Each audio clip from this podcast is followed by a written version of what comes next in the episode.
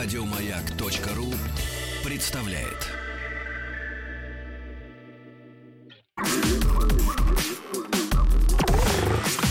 Двадцать два. Объект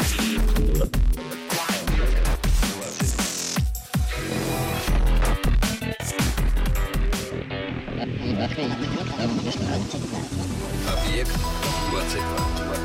22. Объект 22.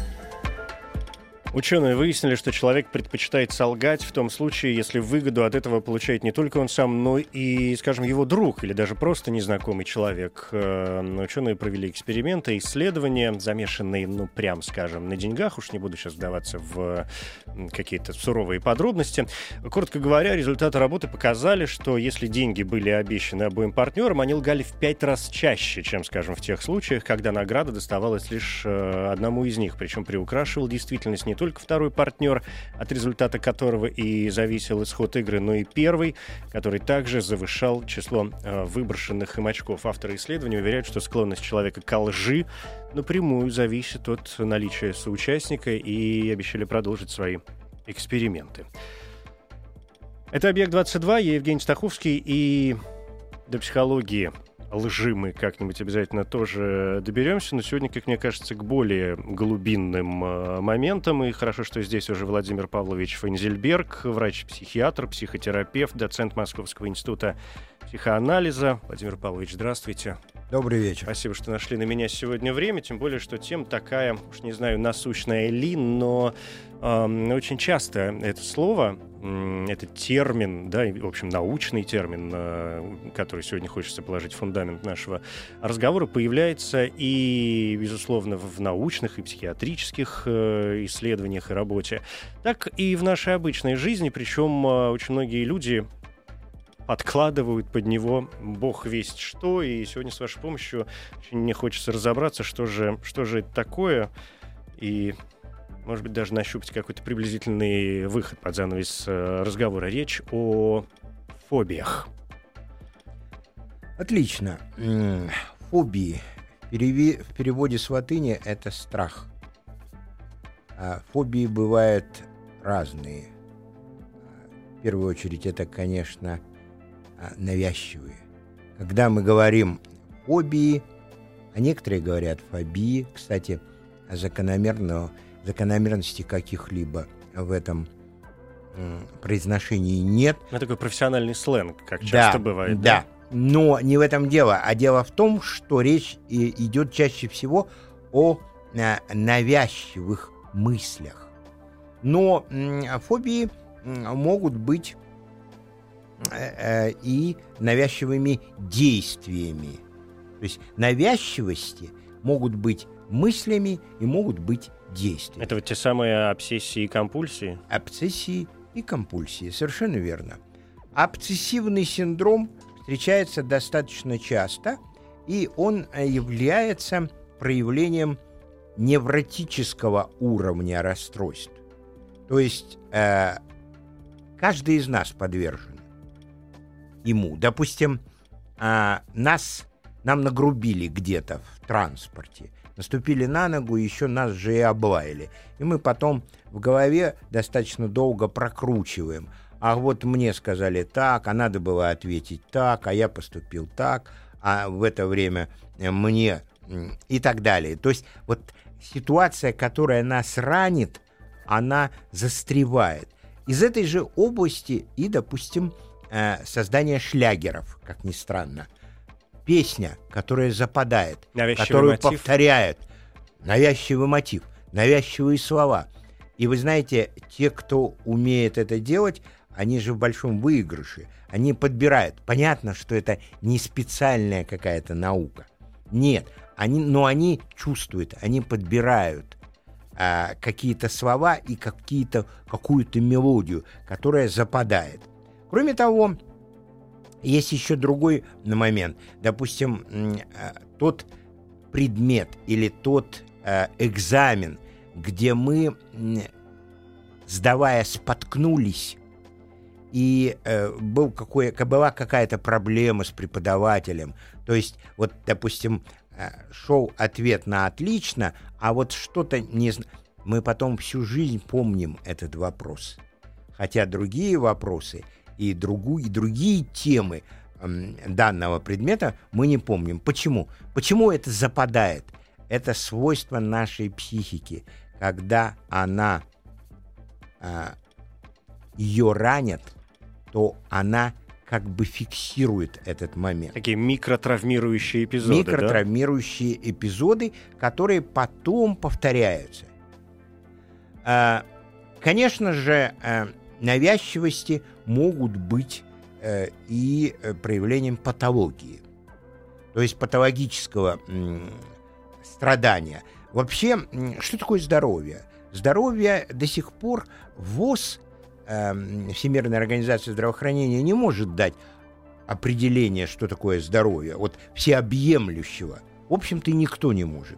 Но мы, я часто студентам, э, студентами договариваюсь, что мы говорим о здоровье, когда организм находится в равновесии. Вот все системы организма работают исправно. Знаете, как это космонавты? при взлете, говорят, все системы работают. Вот. И как только нарушается что-то, вот это, собственно говоря, нарушение равновесия и является проявлением болезни. Так вот, э, навязчивости могут быть выраженными при нарушении э, э, вот этого равновесия и являться начальными симптомами даже шизофрении. Но чаще всего, э, слава богу, это э, расстройство такого нервного, невротического плана, и мы потом избавляемся. А вообще навязчивости в нашей жизни очень много встречается. Допустим, если вы обратили внимание, если вы человек наблюдательный, то вы знаете, что в каждой прихожей есть зеркало. И я вам должен сказать, что для мужчин это не очень актуально. Но для женщин попробуйте убрать зеркало а, из прихожей, когда женщина должна выйти куда-то. Даже не обязательно в свет, как говорится. Просто выйти. Она должна посмотреть а, на себя, на свое изображение. Она должна поправить прическу она должна убедиться, что все в порядке. То есть добавить себе тем самым некоего чувства уверенности. Чувство да? уверенности, и вот с этой уверенностью, с этой улыбкой, с этой радостью шагнуть в мир, за порог двери. Попробуйте убрать зеркало из прихожей, и настроение у женщин резко упадет, и я думаю, что это приведет к конфликтным ситуациям. И таких примеров можно привести достаточно много. Но, я повторяю, это нормальные проявления навязчивых состояний, а тем не менее навязчивости могут быть симптомами э, достаточно серьезных расстройств, поэтому не нужно как-то быть э, настороже. Если проходит неделя, другая, третья неделя, и навязчивость это не исчезает, а вырабатывается ритуал – а ритуал — это какой-то ряд действий или магических слов, которые убирают вот эту навязчивость. Ну вот у меня есть одна пациентка, которая а, приходит э, домой с института, и она обязательно всю обувь должна выставить по линеечке. Если она этого не делает, Э, то она очень плохо себя чувствует, она не может готовиться к занятиям в институте, и, соответственно, на следующий день она не может идти в институт.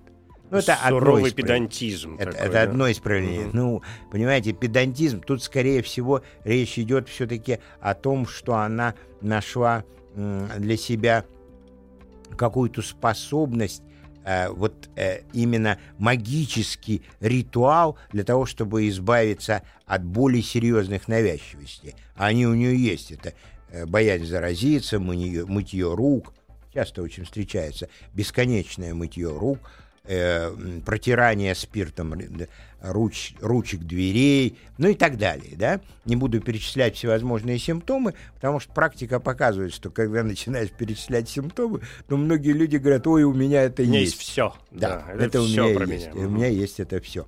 И мы сами знаем по студенчеству, как только заходили в кожно-венерический диспансер на практику, все начинали чесаться.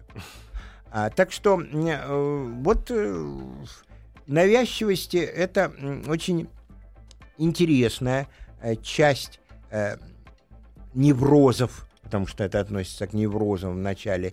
И э, лечение может быть обусловлено, допустим, э, психологом квалифицированным, а, а может, может быть обусловлено консультантом, психологом. Ну, в зависимости уже от тяжести. Но вот От здесь, тяжести, да, интересно, конечно. когда вы вспомнили о, ну, сначала, во-первых, о э, компульсиях, например, во-вторых, вспомнили об этом, об этой распространенной, в общем, да, из даже исторической точки зрения, потому что здесь память не изменяет, обычно часто Маяковского вспоминают в этой связи, что у него как раз была боязнь э, микробов, что он бесконечно мыл руки, не прикасался там к дверным ручкам и так далее. Что вот из таких навязчивостей, вот здесь мы подбираемся-то, собственно, к фобиям, да, а, когда возникает то есть человек же не просто так моет руки, значит, у него боязнь вот тех самых каких-то микробов, какого-то заражения, там, бог болезни. знает, да, а чего-то еще. И вот эти навязчивости, вот здесь не очень понятно. Одно вытекает из другого, одно является таким сопровод- сопровождением э, другого, что первично, что вторично. То есть э, возникновение фобий, например, это ведь не внезапный процесс. Нельзя же проснуться с утра и вдруг начать бояться птиц. Безусловно. Вы понимаете, но вы мне напомнили, что первично, что вторично, яйцо или курица. Значит, на самом деле есть люди с тревожным мнительным характером. На этом фоне их ам, фобии, они все время возникают и э, перетекают одна в другую. У меня есть довольно близкий приятель, э, который в 27 лет э, стал доктором физико-математических наук, заведовал кафедрой, да? Но по характеру он ужасно тревожный. И примерно раз в неделю он прибегал ко мне на другой конец Москвы, показывая прыщик, который у него возник после бритья, и говорил о том, что, ну, все, все понятно, это, это сифилис, я, наверное, умру. И вот э, прошло, собственно говоря, 25 лет.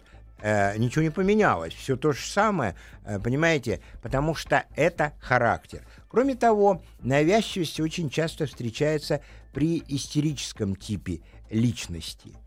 И это характерно для истерического типа личности, когда именно характер вызывает появление и мутацию вот этих фобий.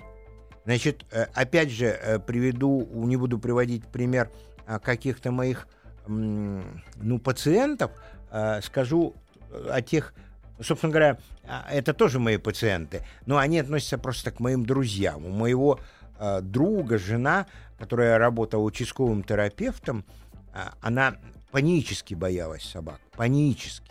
То есть она э, смотрела с девятого этажа рано утром, а она была участковый терапевт, ей нужно было в 8 утра быть в поликлинике. И если во дворе кто-то выгуливал собаку, невозможно было ее заставить выйти на работу. Вы Она пытались, вы пытались выяснить, почему э, происходило? Ну, то есть в чем причина этих Не страхов? было Что это, никаких- травмирующие эпизоды? Не было что? никакого психотравмирующего ситуации, никакой психотравмирующей ситуации. То есть на нее не нападала собака, а у них никогда не было собаки.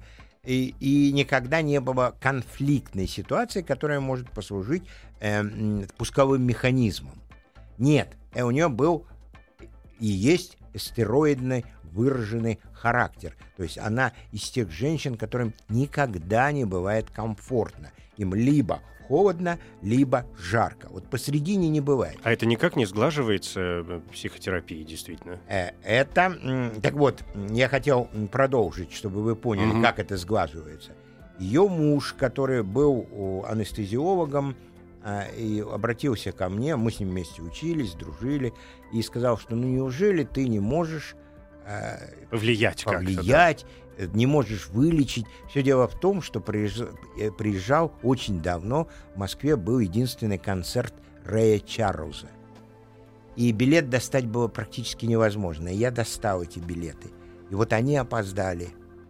Они опоздали из-за того, что собачка там гуляла. И вот он тогда вспылил и сказал, я сказал, да, конечно, я могу с ней поработать. Я с ней поработал. После этого она панически боится кошек и считает, что они являются переносчиком всех вредных инфекций, которые существуют в мире. То есть она одну свою фобию просто перенесла Да, в и это другое очень место. характерно для истерии, что одна фобия перетекает в другую. Понимаете? То есть в данном случае пускового механизма не нужно в виде стресса, а нужен характер и рождение, постепенное рождение вот таких страхов, которые будут сопровождать этого человека всю жизнь. Они будут перетекать один в другой. Конечно, э, в случае, если у человека другой характер, другой тип личности, то э, может э, часто формироваться м, фобия на фоне э, какого-то стресса. И э, я сейчас говорю о формировании так называемых панических атак.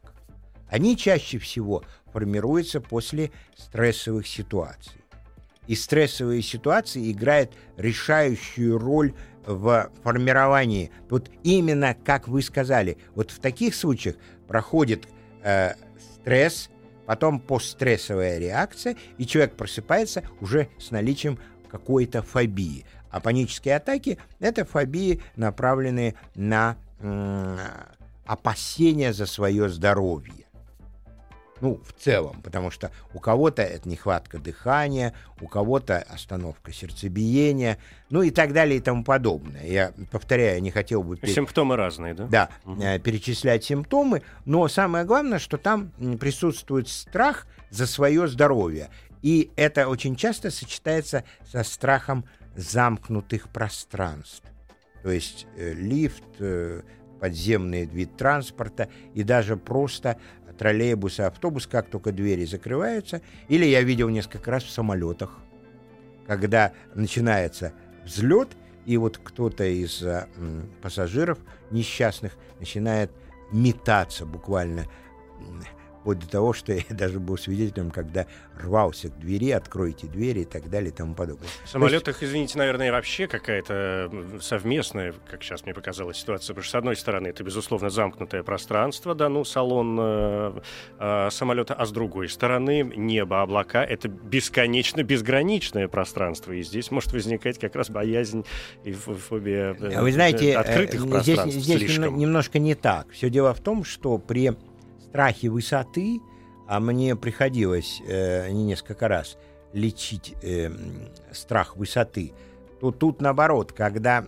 человек смотрит не вертикально вниз, и у него тогда возникает э, ну, буквально ужас, а когда он смотрит горизонтально, то есть Вперед. в горизонт, то вот эта м, высота, она теряется. Э, Поэтому те люди, которые в самолетах испытывают вообще в замкнутом пространстве, для них важно вот именно замкнутое пространство. То есть как только двери самолета закрываются, у него начинается паника. Выхода нет. Да, да, выхода нет. Значит, и эта паника, она основана на том, что «а мне станет плохо, а здесь нет врача, а мне не успе- успеют оказать помощь» и так далее и тому подобное. То есть там развивается целая теория. Но все это характерно, во-первых, для истероидных личностей, а, а во-вторых, э, и должен быть какой-то пусковой механизм в данном случае. Э, это пережитый стресс раньше. И для того, чтобы успешно бороться, то есть излечить психотерапевту, психологу, для того, чтобы избавить пациента от этого страха, обязательно нужно докопаться, вот здесь элемент психоанализа, докопаться до зерна, когда же это случилось, почему и каков был механизм. И каков был механизм? Да, вот эта отправная точка, она, в общем, э, понятна, хотя у меня есть э, такой, ну, мне кажется, очень важный вопрос, касающийся такой своеобразной границы, точки бифуркации, когда мы перестаем говорить о страхах и начинаем говорить о фобиях. Объект 22.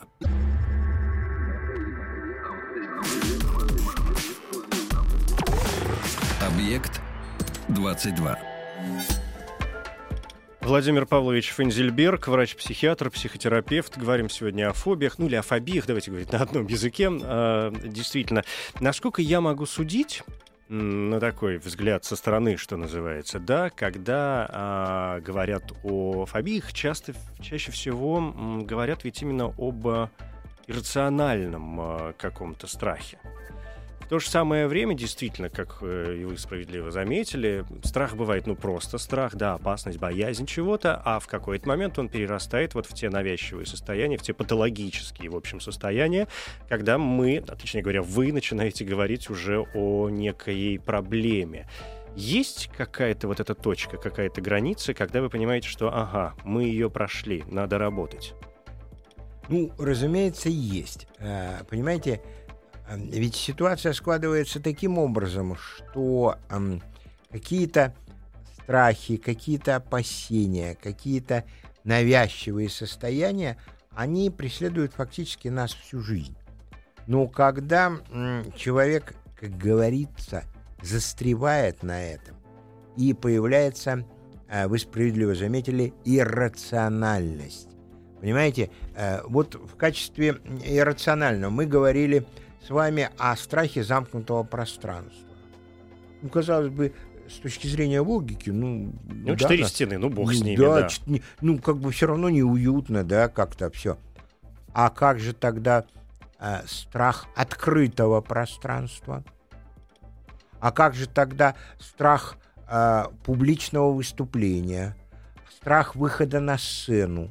А я, вот поскольку вот принимаю участие в различных телерадиопрограммах вижу часто очень умных, очень образованных людей, которые как только видят камеру... Выключаются сами. Все, да. все сами угу. выключаются, у них ступор наступает. Они не могут рта открыть, не могут произнести ни одного слова. Понимаете, эта иррациональность, она, судя по всему, тоже заложена в нас, с одной стороны, Э, ну, каким-то воспитанием, с другой стороны, особенностями характера.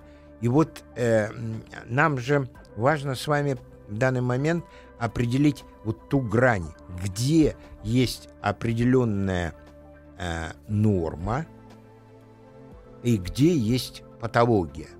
Вот когда появляется иррациональность, когда это не проходит э, достаточно долго, а я уже говорил, примерно три недели это может длиться, три-четыре недели длится одно и то же, то тогда э, нужно волноваться, нужно бежать к врачу, угу. То есть это смотреть. За, это зацикленность на проблеме, да, и на источнике, может быть, вот той самой опасности, да, которая конечно, вызывает тревогу. Конечно. То есть когда, ну, грубо говоря, на человека, например, даже, ну, сейчас просто из головы, допустим, на человека, на какого-то напала собака, он, конечно, испытал какой-то стрессовый э, эпизод и начинает, может быть, опасаться вот конкретно этой агрессивной э, собаки. В этом, ну, вроде как понятно, да, у него была не очень приятная с ней история.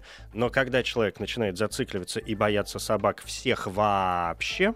Всех вообще, вот и у него проблема, паническая да? боязнь. Паническая, он, и она парализует его. Понимаете? А что, что еще интересно, вот я почему-то мне вспомнилось, э, как-то на одной из учеб э, кто-то из наших э, студентов, врачей-студентов, эм, во время курсов усовершенствования принес книгу, где перечислялись фобии. Знаете, там было 350 страниц. Да, как вы к этому, кстати, относитесь? Все что угодно сейчас. Туда, названий да. было, было огромное количество, которое вообще даже запомнить э, невозможно. Но что меня, например, поразило, э, был судебный процесс в Англии, где в качестве где рассматривался вопрос развода мужа и жены. И э, врач-психиатр э, или психолог, ну, в общем, комиссия из психиатра и психолога, выступая на стороне жены, доказала судьям, что у нее фобия или фобия по отношению к собственному мужу. И это послужило основанием для развода. Ну, это, понимаете, конечно... С одной стороны, комический эпизод, комический с другой стороны... эпизод. С другой стороны, э, есть масса. Вот, допустим, я помню, моя мама рассказывала, что у них был студент, который, когда думал, он всегда крутил локон, а у него были кудрявые волосы. И когда он принимал правильное решение, он выдирал этот локон. И они всегда шутили, что к концу окончания университета он станет лысым. Но на самом деле есть такая э, фобия, э, э, называется она трихолофобия. И вот, ну, триха она, волос, да. Да, угу. они связаны с, именно с тем, что человек сам вырывает у себя волосы э, в тех или иных жизненных коллизиях и ситуациях. И вот поэтому это очень любопытно, э, потому что э, мозг человека, он дает массу каких-то вариантов. Но самое главное, что здесь нужно определять, э, я повторяю, иррациональность и, эм, и эм, длительность течения. Что с, эм, как бы это сказать правильнее, с развитием даже, что ли? Но э, раз уж мы выяснили, что чаще всего это может быть не внезапный какой-то момент, а такой постепенно нарастающий, то можем ли мы говорить, что это бесконечно нарастающий э, процесс вот этого иррационального страха, что там есть какие-то вот эти кардиограммы, выписываемые в состоянии Э, человека. Или это человек достигает какой-то точки и начинается такое плавное, плохое течение, ну, уже болезни, да? Э, ну, смотрите, э, ситуация так складывается. Сначала это появляется как бы сверхценная идея. То есть э, мы, ну, мы назовем это сверхценным опасением. Да? То есть вот я чего-то там опасаюсь. Помните, как человек в футляре опасался простыть? Угу. А, а затем идет дальше развитие. Оно а, обрастает какими-то ритуалами. То есть вот надо это сделать, чтобы это прошло, надо так поступить, чтобы это сделать. Вот как эта девочка, которая выравнивает э, всю обувь, чужую обувь, и свою, и чужую, всей семьи она выравнивает, и тогда она чувствует себя хорошо. Это динамика. То есть сначала этого не было, потом это появляется. При успешном лечении происходит обратное развитие. То есть вот эти симптомы, которые нарастали, они начинают развиваться обратно, да? да, раскручиваться. Это такой критерий. Теперь, ну, допустим, если этого не лечить, Э, то как это будет развиваться? А это будет обрастать все большими и большими ритуалами, а самое главное, мешать жить. И у меня есть пациент, сегодня, слава богу, он работает, а э, 7 лет назад, когда я с ним познакомился, наверное, даже уже больше, около 10 лет назад, у него э, навязчивости возникали каждое утро. Разные? Э, нет, не те же. Но самое главное, что у него динамика была в ритуалах. То есть ритуал длился настолько долго, то есть 3-4 часа длился ритуал, он был очень сложным, и его мог прервать э, телефонный звонок или э, резкий сигнал автомобиля на улице. И тогда он начинал все это сначала. Поэтому, когда мы говорили с ним, обсуждали вопросы трудоустройства, то он не мог работать с утра, потому что он раньше часа из дома выйти не мог. Как они закончат все свои все вот эти ритуалы. ритуалы. При этом ритуалы эти были очень, очень интересно. Он считал виновным в проявлении своих навязчивостей и неудач в ритуалах свою маму. И как, если ритуал не удавался, он ее щипал за предплечье. И вот она, когда приходила с ним ко мне на прием, она всегда показывала синяки. свои предплечья, синяки. Да. Сегодня э, у него эти явления прошли, он сегодня работает достаточно успешно, но эпизодически, даже когда он переносит гриппозное расстройство, такой грипп весенний или осенний, у него вновь появляется навязчивости, и он даже если не может приехать, он мне звонит, я меняю какие-то дозы препаратов и так далее.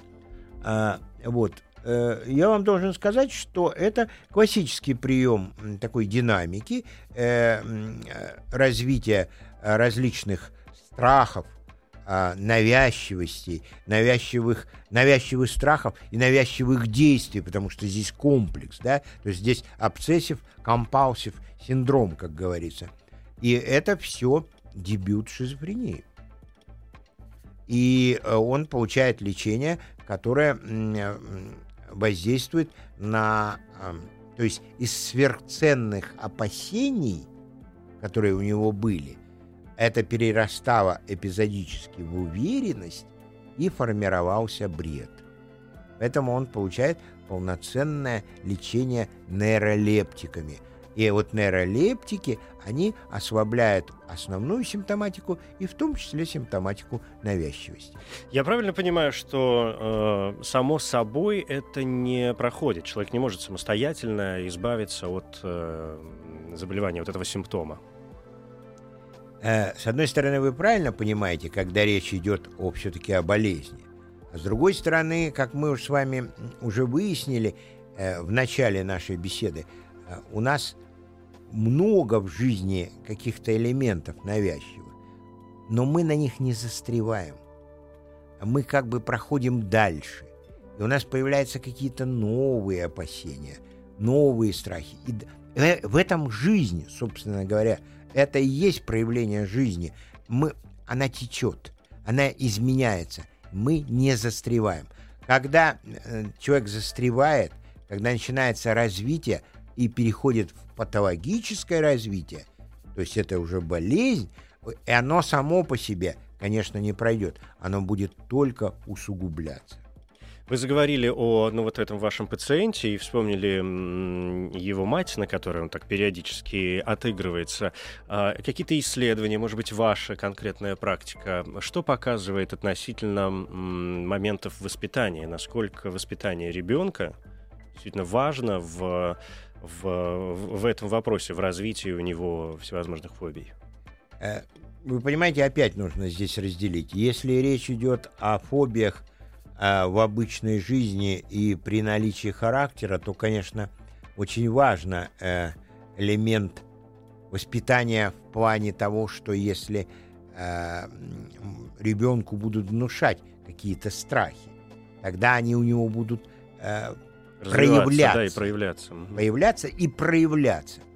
Если речь идет о возникновении патологических страхов, а, которые потом переходят в патологические э, э, опасения, навязчивые действия, а это тоже у детей бывает. Кстати, это при детской форме шизофрении как раз именно дебют, то есть начало, а он и обусловлен вот такими навязчивостями, когда ребенок делает э, что-то, выполняет, понимая, понимая, что этого делать не нужно, но он не может. То есть, как говорят психологи, появляется борьба мотивов. Он, э, вот у меня была девочка, я видел, я никогда не занимался детской психиатрией, но э, на дежурствах видел э, хорошенькая, красавица с пышными белыми бантами, там, ученица второго класса, блестящая отличница, но при этом у нее появлялись навязчивые матерные выражения. И она понимала, что этого делать не нужно. Она плакала, она рыдала. Но, но ругалась, как это называется, капролалия, да? Да. Угу.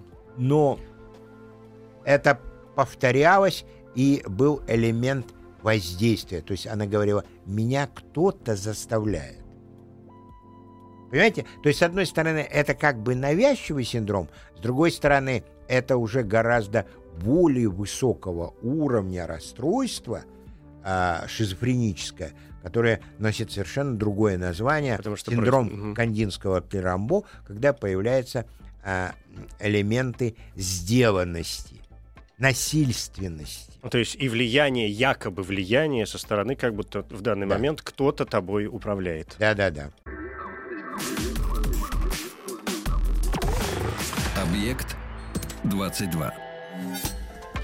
Владимир Павлович, да. если э, говорить о лечениях э, действительно фобических вот этих состояний. И понятно, что я сейчас не, не стремлюсь залезать в какие-то э, моменты, которые связаны уже с серьезными заболеваниями, там шизофрении, например, в частности, а м, такие фобии относительно нормального толка, да, ну человек действительно может бояться собак, ну почему нет? Это у него навязчивое состояние, но вроде как далеко не уходит. Ну, он обходит их стороной, старается с ними не общаться, но в целом адекватен и ведет себя вполне м, прилично. Вот в таких э, случаях, то есть не крайних каких-то состояниях еще, а, какое лечение обычно помогает? Психотерапевтическое лечение. Все-таки. Психотерапия – это лечение словом. Есть разные методики, а, которые позволяют избавляться от их навязчивостей. А, ну, вот что мне приходит в голову, кроме, конечно, рациональной психотерапии, когда с человеком беседует и разъясняет э, рациональность его поведения или иррациональность его страхов. А есть методики, допустим, когда э, человек э, представляет, что э, он созерцает э, фильм о нем, о возникновении у него этого фобического синдрома. Потом под руководством. Это достаточно достаточно сложное э, мероприятие, потому что э, пациенту нужно объяснить, с ним нужно потренироваться, э, подойти к этому, а потом, как бы э, просматривая вот эту э, пленку, кинопленку, вот это изображение, э, вот эта часть, когда э, возникает фобия, она как бы вырезается, уходит. Мгм. И э, вот э, часто это помогает. Кроме того, э, обучение аутотренингу. Э, аутотренинг, э, причем он бывает э, разного плана. Бывает аутотренинг, э, когда с пациентом просто занимается э, аутотренингом, э, то есть э, голос терапевта, на него влияет. Бывает более глубокий, когда а, происходит погружение практически до уровня гипноза начального, то есть когда а, пациент засыпает. А, ну, наиболее эффективно, вот насколько я могу сказать из своего опыта, это обучение пациента аутотренингу или э, я ему объясняю, что это самогипноз. И он потом записывает все это на носитель на какой-то, на телефон, на на диктофон и так далее, а, и э, повторяет это сам а, собою. И это работает. Это, извините, пожалуйста, своего рода такое обратное внушение, ведь если Да. воспринимать рациональный навязчивый страх как э, некоторую ситуацию, в которую человек загнал, в общем, сам себя и сам себе внушил, да, ну, Да, постепенно, конечно, безусловно.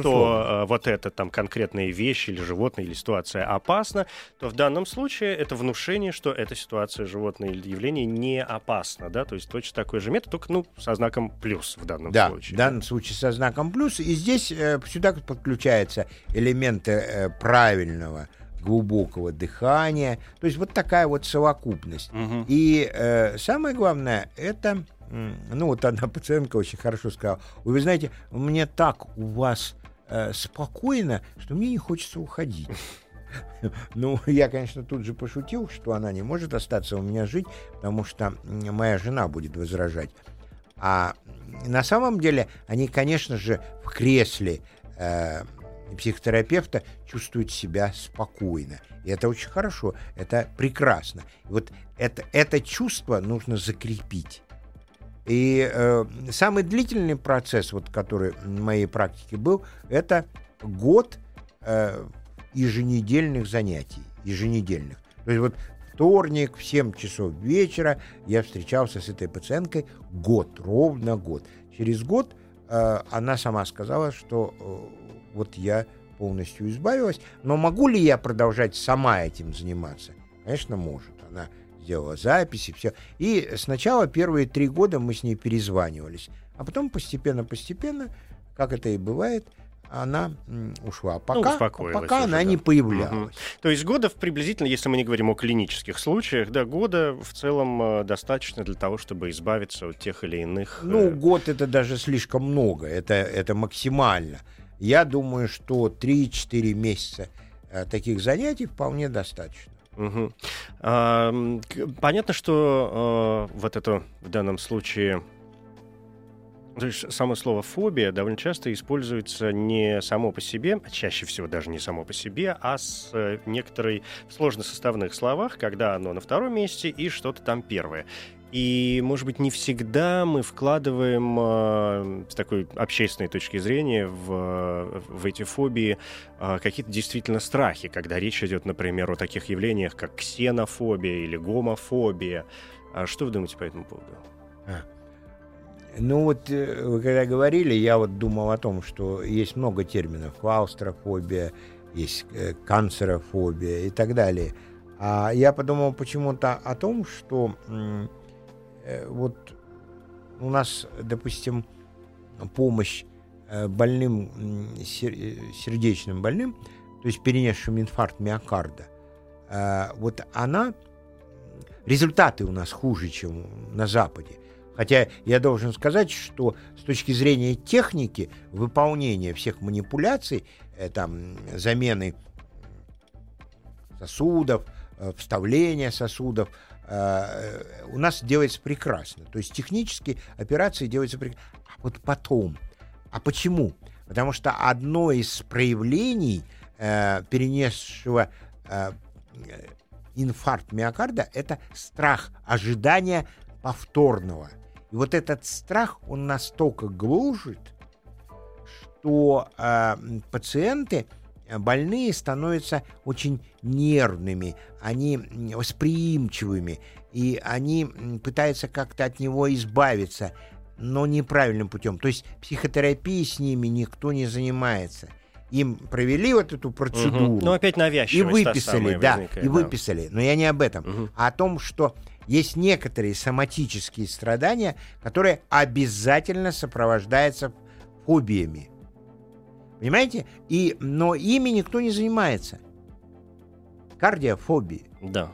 Никто не занимается. Поэтому вот это название, э, которое мы используем, мы просто берем корень э, фобию как страх, а вставляем вот Куда угодно. гомофобия. То есть объясняя нечто иррациональное Да. тем самым. Да, понятно. Спасибо вам большое. Э, Я напоследок, если позволите, почти процитирую вашу э, пациентку, которую вспоминали с вами. Так спокойно, что не хочется вас отпускать, честное Спасибо слово. большое. Спасибо большое. Владимир Павлович Фензельберг, врач-психиатр, психотерапевт, доцент э, Московского института психоанализа. Говорили о фобиях, ну или о фобиях. Это уж кому как больше нравится. Спасибо.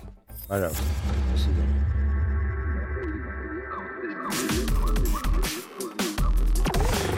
Объект 22. Еще больше подкастов на радиомаяк.ру.